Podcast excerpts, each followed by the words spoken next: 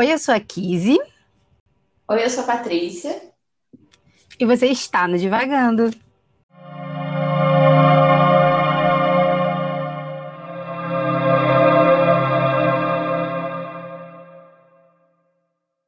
No episódio de hoje, nós vamos falar sobre Jane Eyre, da escritora Charlotte Bronte. Mas antes de entrar no livro, eu e aqui a gente tem é, uma ótima notícia e que a gente está muito feliz e muito emocionada. A gente chegou a 100 plays.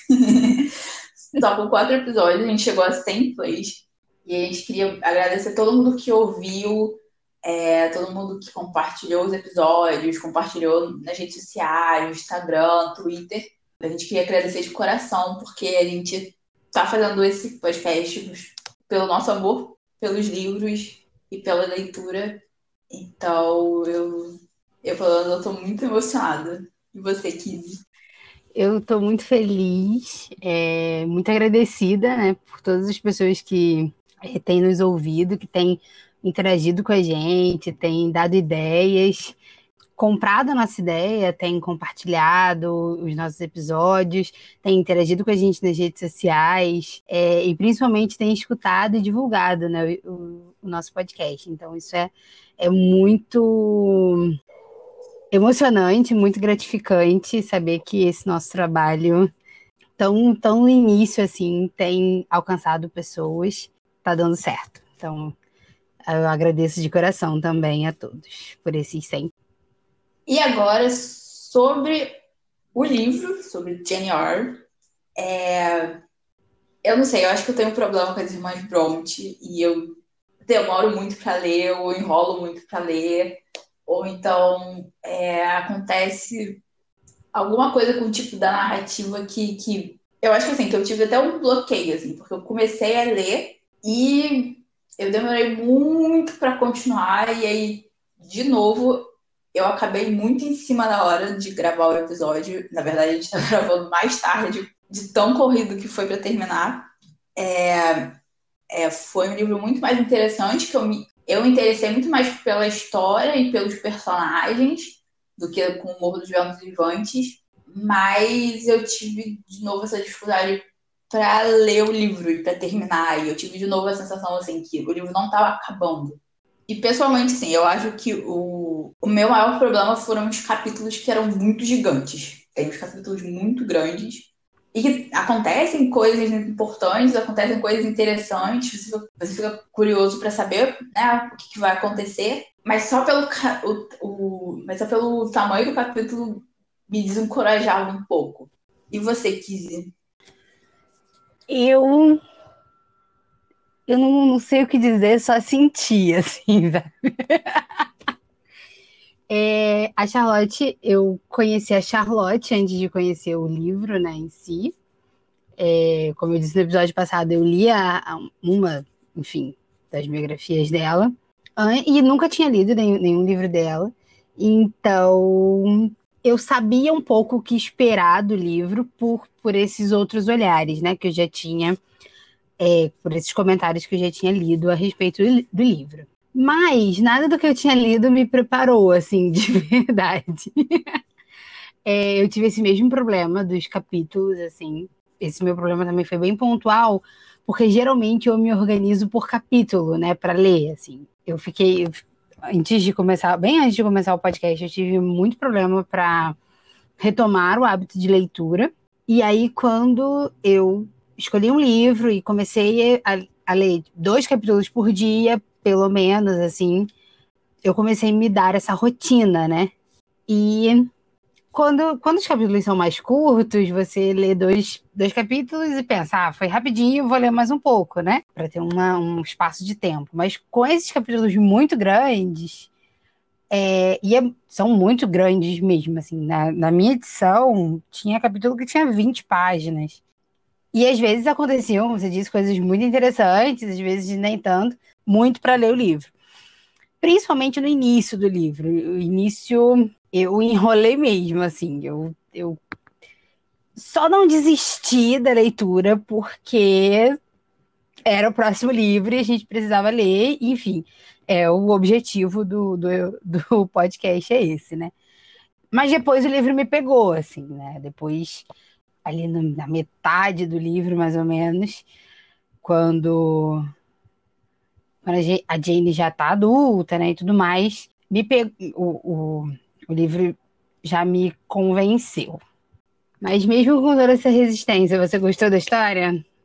Então, tem partes que eu, que eu gostei, tem partes que eu não gostei. E eu acho que isso também influenciou na minha leitura, porque tinha partes que, que acontecia alguma coisa que me deixava assim muito animada e eu queria, né, saber, eu queria entender o que estava acontecendo, e tinha umas partes que, nossa, não. E eu acho que você falou do início, né?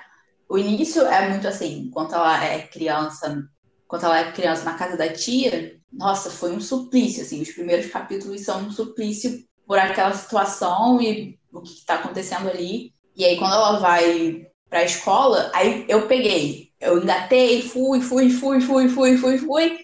E aí, quando ela vai é, pro emprego dela, aí tinha essas partes que me pegavam, tinha essas partes que não me pegavam, essas partes que me interessavam, essas partes que não me interessavam. E uma coisa que eu reparei quando eu estava chegando no final é que todos os capítulos que tinham conversas muito longas entre a Jane e o Sr. Rochester, que é o, o par romântico dela, eram os piores capítulos para eu ler. Além, além de né, esses serem os maiores capítulos, normalmente, que eles conversavam e falavam milhares de coisas, etc. Pelo conteúdo da conversa e pela forma como o romance foi se construindo, isso me bloqueou muito, assim, porque o início do relacionamento deles para mim foi muito interessante e, e, ele é um personagem interessante. Mas aí quando faz a virada pro romance, nossa, eu só queria socar aquele homem. Ah. Realmente, mas é ele, no final das contas, é, assim, de modo geral, ele me agrada muito. O, o Rochester, é Rochester, né? Eu, eu já chamei ele de 50 nomes durante esses dias. É, ele, de modo geral, ele me agrada, mas porque no final, né, mais para frente, ele vai ter um, contraponto, né? Ela vai se encontrar com, com outro personagem, né, que também vai ser um, um suposto, né, um provável é, ideal romântico que me faz amar o Rogério com todo o meu coração, assim, porque que ódio daquele homem, o... esqueci o nome dele agora, o St. John. Gente, uhum. não, não, não, não rola. O, o, o St. John é, é a pior pessoa da vida, então eu gosto do, do Rochester, mesmo... Não, eu gosto do Rochester, de modo geral. Ele realmente é um personagem muito interessante.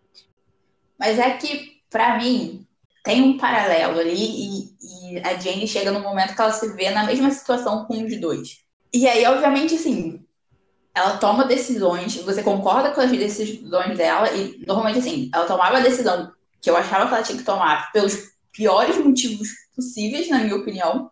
E aí, só que aí, assim, eu entendia muito mais. É, não, não entendia. Eu não. É porque tem uma, tem uma questão ali que, que me incomoda profundamente. Pelo seu Rochester ter sido o primeiro amor da Jane, ela se colocou, inclusive no amor, como serva dele. E aí, quando acontece, né? E ele era o patrão dela também, todo o resto. E aí ela se vê numa situação que ela tá sendo. Enfim, ela chega nessa situação com o, o St. John ela também se coloca nessa situação de servidão. E isso me incomodou profundamente, assim, muito, muito, muito, muito mesmo. Então, assim, no, no, fundo eu não, eu não tive, eu não tive esse, esse. Eu entendo o amor que, que, que, se, que se desenvolveu no livro, mas ele me incomoda. É isso. Sim, eu tô pensando, o realmente ela tem, ela tem atitudes muito parecidas né, nas duas situações, é, desse amor servil, né, dessa submissão até. Mas uma coisa que eu acho interessante nela é justamente o rompimento que ela faz dessa servidão.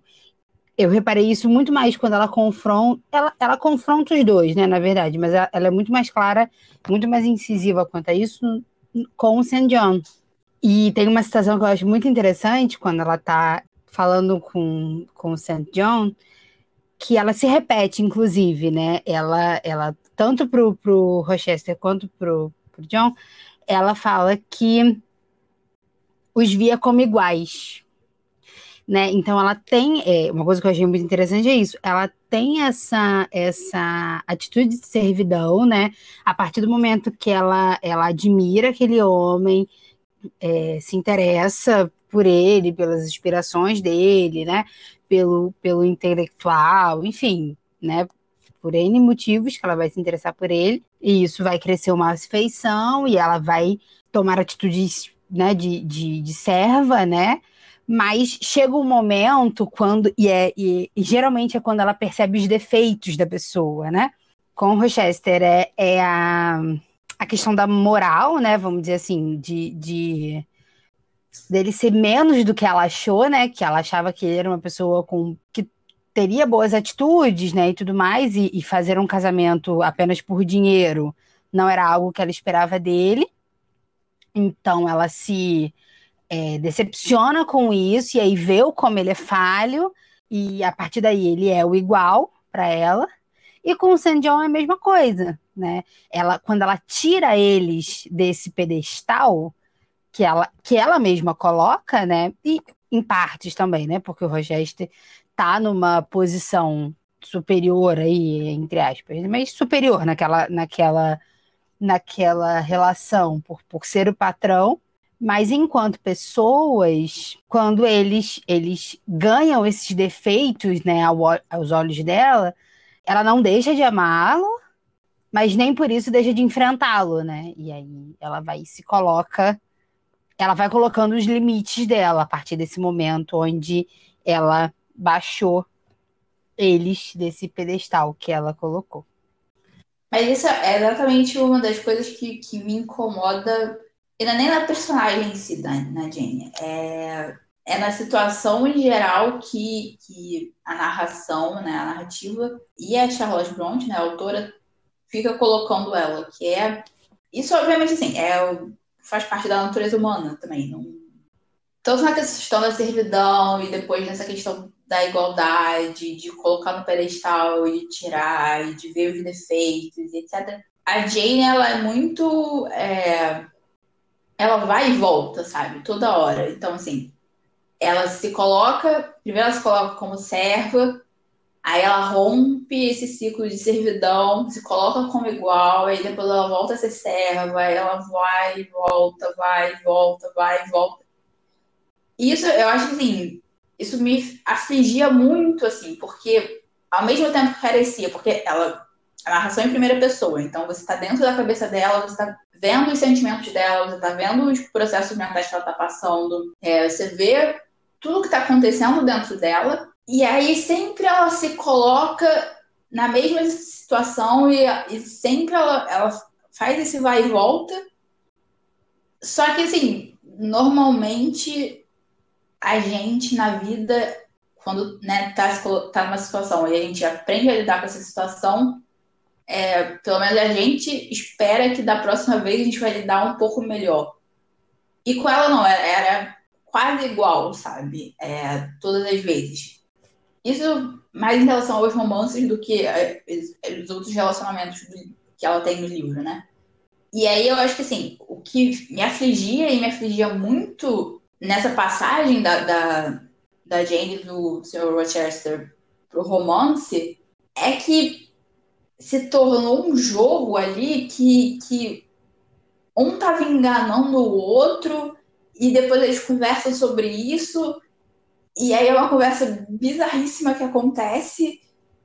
E depois tem o pedido de casamento e as coisas vão se desenvolvendo. Você descobre diversas coisas e, e, e eu me perdi no que eu tava falando mas enfim são várias conversas é, mirabolantes e diversos jogos e um tá jogando com o outro e às vezes você acha que, que a Jane tá com é, e ela mesma acha que ela tá né, com poder e com controle na mão, e depois é, ele que tá com isso. E aí acho que o que me afligia, e depois com o Sandy Almond, tipo, isso fica muito claro, é essa questão, assim, é, é todo um, um amor baseado na possessividade e no controle e de quem tem o poder, e de quem é superior e de quem é inferior, de quem é dominante e quem é submisso, sabe? E eu acho que por isso, assim, eu conseguia. É... Eu comprei o amor que um sentia pelo outro, mas eu não comprei o relacionamento deles, sabe? Eu acho que eu entendo, mas. É porque a, a...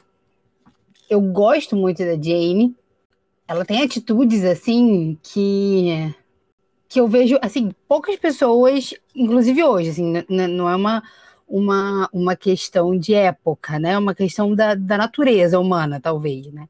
De ir em frente, sabe? Ela, ela vai. Eu acho que mesmo ali naquele início estranho dela, né? Da, daquela família estranha que ela morava, né? Ela, ela larga tudo obviamente, quando ela era criança, ela não tinha muito, muita, muita escolha, né? Mas essa forma dela de se adaptar e dela seguir em frente e de, de, de depender de si mesma, de depender de si mesma não, mas de, de atribuir a si o seu próprio futuro, assim, né? Ela não, ela não, ela não delega, né? essa, essa felicidade ou esse caminho. Então, quando ela vê que ela não está mais feliz no internato, ela põe o, o, o anúncio. O anúncio, obrigada. Ela põe o anúncio no, no jornal procurando emprego. Né? Quando a situação com o senhor Rochester não tá boa, ela vai embora. Achei ela um pouco burra, achei ela um pouco burra, porque ela vai embora até sem um tostão furado no bolso. Mas assim, ela vai e não importa o percalço que ela passe, ela não volta para menos do que ela acha que ela merece. Ela tem um. É porque às vezes eu penso, eu não sei se eu vou citar N. As duas estão muito intrincadas para mim, assim. Elas são personagens muito parecidas, N de Green Gables e Jane Eyre. Mas enfim, é essa, é essa, é essa certeza, né, de, de, de seguir adiante, de, de não aceitar menos do, do que é possível. E ela, a Jane faz isso desde que ela, ela era criança, né? Porque ela, ela sabia que aquela situação ali naquela casa não era ideal, não era suficiente. Então ela, é, quando ela vê que ela tem a oportunidade de sair dali, ela abraça aquilo e beleza, vamos ser felizes, sabe? Vamos dar continuidade com a vida, assim. E é por isso que eu, eu gosto muito da, da Jane por essa por essa decisão assim que ela tem. Mas eu comecei a falar tudo isso por conta você falou da, da relação de amor, né? É, eu acho que é o romance que é porque o que acontece? A, a, os biógrafos da, da Charlotte, tanto na biografia que eu li, tanto nessa minha edição, que é, tem comentários e tudo mais, é, todo mundo fala que essa, essa relação dela com o Rochester é uma retratação do romance da própria Charlotte com um professor que ela teve. Por alguns anos ela foi professora, governanta, enfim. Ela trabalhou numa, numa, numa escola, né, de um, na, em Bruxelas, onde é, tinha esse professor e ela se apaixona por esse professor. Então eu acho que, que essa, essa, essa retratação, né, porque a, a, Jane, a Jane ela vai gostar desse homem que está numa posição superior a dela, né, de patrão dela, é, desse lado erudito, né, também.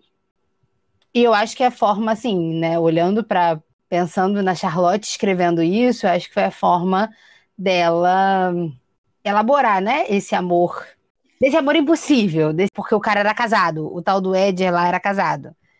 E ele não, ela não podia ficar com ele porque ele era casado, né? Então, foi uma forma dela elaborar isso. Entendi. É... Primeiro que você falou da Jane, eu também gosto muito dela como personagem. É, e eu acho que e o que me manteve é, esperançosa, esperançosa não, mas é, o que me manteve lendo até o final, eu acho que foi isso. a jornada dela é uma jornada de descobrir e criar essa confiança que ela tem nela mesma. E aí, assim, desde pequena, sendo né, maltratada pela família, é, pela família da tia, etc., até o, o final do livro, é isso, assim, ela passa por situação depois de situação para desenvolver essa confiança em situações que ela se coloca, situações que, né, acontecem. Para isso, eu acho assim, a força do livro é essa, de, de você ler uma mulher escrevendo sobre uma mulher que está desenvolvendo essa confiança em si mesma numa sociedade que né, idealiza ela ou transforma ela na pior das criaturas. É, e você vê isso também, assim, em relação a outras personagens femininas dentro do livro, que isso acontece, isso muito claramente. E até o próprio Rochester faz isso com ela, porque tem momentos que ele se refere a ela como fada, como anjo, como elfo, essa criatura mística, bondosa, maravilhosa, que vai salvar ele, e aí na frase seguinte que ele fala, ele tá chamando ela de bruxa, que jogou um feitiço, de demônio. E a jornada dela é toda nesse sentido de assim, eu vou viver a minha vida a partir né, da minha visão, da minha intuição, da minha confiança em mim mesma. E assim, é um livro muito é, religioso, até pelo que a gente já tinha conversado antes sobre a, Emily Bronte Morro dos Infantos Vivantes, né? Elas são de uma família extremamente cristã, o pai era reverendo, enfim. É, então elas têm essa criação cristã e isso é muito intrincado dentro da, da narrativa. É, e aí uma coisa que eu acho bonita, pelo menos, é que é, ao mesmo tempo que, que a, a, Jane e os personagens, principalmente a Jane, ela tem essa, essa relação né, cristã com Deus e etc., ela também tem uma relação com a natureza. E aí você vê isso nas personagens femininas, né, aparecem depois também, que elas têm essa relação com a natureza. É, e uma coisa não, não se, se né, não briga com a outra. E aí, assim, você falando que, que é, de alguma forma esse livro, nesse livro a, a, Charlotte talvez estivesse elaborando o próprio romance que ela viveu, me, me faz pensar pelo menos que, enfim, é, me faz me, me, me faz pelo menos assim, questionar é, até que ponto também ela elaborou isso, né? Porque é, depois do que acontece no final, você, você tem uma certa redenção do Sr. Rochester e, e aí como eu não comprei muito o romance dos dois, é, foi esquisito, mas enfim. É, mas o que eu queria falar mesmo era da questão de. Porque eu acho que assim, eu não comprei o romance deles, é, e eu não sei como juntar isso com o que eu estava falando antes, é, é que eu comparei muito a relação né, dela com o Sr. Rochester e até também do San John com a relação que ela tem com as personagens femininas, assim, com a Ellen Burge no, no, no, internato, com a, a superintendente do internato, e depois com a senhora Fairfax e, e a Adele, é, e depois com, com a Diana e a Mary, que aparecem. E que, para mim, são relações é, de amor muito mais, muito mais ricas e muito mais proveitosas para Jane do que o romance dela com o Sr. Chester, pelo menos, assim. E aí, assim, interpretando da forma que, que, né, que a pessoa possa interpretar, é, são, são é, relações muito bonitas e muito de, de sororidade, assim. E aí você, nesses momentos, assim, eu percebi, não, não só nesses momentos, assim, também nos momentos que, que a Jenny se colocava. Você viu o feminismo, assim, da, da, da Jenny, da Charlotte, que até é uma coisa que a gente mencionou também, né, no, falando sobre o humor dos Ventos Vivantes, que você trouxe aquele, aquela citação dela defendendo a sua obra em relação aos, aos críticos e à, sociedade literária da época, enfim. As relações que a eu, eu particularmente não tinha parado para pensar nessa, nessas relações entre mulheres, né, na, na, no livro, mas agora que você trouxe é, isso realmente, assim, a a relação, principalmente a relação dela com a Ellen, acho que é Ellen, né? A, primeira amiga dela no, no internato, assim, é uma, é uma relação de, de amizade de uma forma né, construída de uma forma muito inocente, como crianças, né, mas ao mesmo tempo com muita personalidade e de muito apoio mútuo, né. E aí, e aí mais uma vez eu vou citar a Anne aqui, porque eu li Jane Eyre pensando em Anne Mittenay, que é a frase, né, é, se todo mundo tivesse, é mais ou menos isso, não vai ser exatamente dessa forma. Se todo mundo tiver contra você, mas a sua consciência te absolver, então você nunca estará sem amigos, né? Que é a, e é basicamente isso que vai guiar a vida da, da Jane, né? Ela não, acho que ela não vai repetir essa frase novamente dentro né, da história, mas é basicamente isso, né? É quando o mundo está contra, né? Quando todas as pessoas estão julgando o que ela está fazendo, ela está é, absolvida pela sua própria consciência, porque ela sabe que ela está fazendo aquilo de uma forma correta, né? Que é o que ela sempre preza, né? É seguir o próprio instinto, seguir a, a própria consciência. E tem um, um momento que ela fala, né? Que todas as coisas que ela aprendeu na vida foram para os momentos de crise, né? Então toda a moral, né? Toda a, a, as coisas certas a serem feitas ela não aprendeu aquilo para os momentos de calmaria, porque nos momentos de calmaria ela não precisa. Ela vai precisar mesmo nos momentos de, de conflito. Então, realmente, a relação que ela tem com a, a, a, as mulheres em volta dela é muito bonita e uma das melhores relações assim, que eu já li e, em muitos livros, inclusive, né? Elas são e elas tinham um irmão, não é mais velho, era, ele era mais novo que a Charlotte, mas enfim, elas tinham esse único irmão é, homem, né? Acho que ele era o único homem entre os filhos. E me lembrou isso, assim, essa, essa a próprias irmãs Bronte, né? A Emily, a Charlotte e a Anne, elas me lembraram muito as irmãs, né? Quando eles, elas se reúnem, né? Quando elas vão morar juntas, com esse irmão mais velho me lembrou muito a. E a. Eu esqueci o nome delas, não. A Diana e a Mary, né? Que são as, as duas últimas figuras femininas que aparecem na vida dela e que são as que perduram, né? No, no final. Ela vai dizer isso, que, que vai continuar vendo essas duas é, personagens por muito tempo. E passou isso, essa figura de estou em casa agora, né? encontrei um lugar meu, encontrei uma, um lugar ao qual eu pertenço, ao qual me querem, ao, ao qual eu posso pertencer e eu estou em casa. Então, me veio essa sensação familiar, né? Que, que a própria Charlotte tinha, mas eu tô falando tudo isso por quê? Porque você falou que é, né, dessas, essas relações femininas são muito mais especiais, né, do que esse próprio romance, que é a ênfase do livro mas é o que a Charlotte conhecia, né? Até quando ela publica Jane Eyre, ela não é casada, né? E ela é filha de um reverendo, então não se espera, né, que ela tenha é, muitos conhecimentos, né, sobre esse amor romântico. E mesmo que tivesse também, né? A gente precisa pensar que ela está escrevendo isso, sei lá, em 1840, eu acho, 1845. Mas o que ela tem é a relação dela com as irmãs, né? E com, com, as, com as irmãs, com as amigas e com as mulheres que a cercam, né? Então, ela vai, eu acredito que ela vá sempre. Ela tem mais livros publicados, né? Diferente da Emily. Ela publicou, acho que mais três livros, três ou quatro. Acho que um foi pós, pós-morte. E é isso, era o que ela conhecia.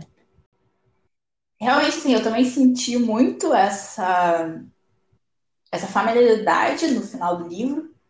É, e eu também pensei nas irmãs dela, quando ela né, vai morar com, com, essa família.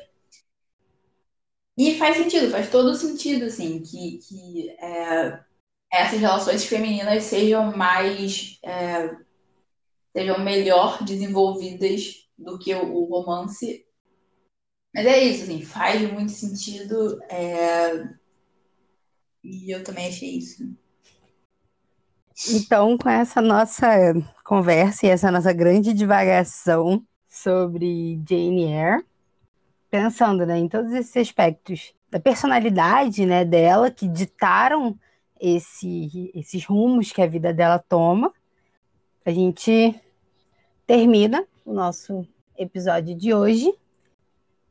E lembrando que a gente está nas redes sociais, a gente está no Twitter, está no Instagram, o arroba é arroba divagando livro. É, vocês podem comentar sobre o episódio, comentar o que vocês acharam do livro, é, falar se vocês leram o livro, se vocês não, não leram o livro, se a gente incentivou vocês a ler, se não. Vocês também podem compartilhar com todo mundo que gosta de ler, quer ler coisas diferentes, que ainda não leu, quer conhecer clássicos, é, quer diversificar um pouco é, o seu repertório de leitura. Compartilhem também. É, se vocês quiserem também, vocês podem voltar ouvir os nossos outros episódios. A gente tem episódios sobre orgulho e preconceito, sobre o Morro dos Ventos Vivantes. E até semana que vem, quando a gente vai aprofundar e continuar divagando sobre GNR.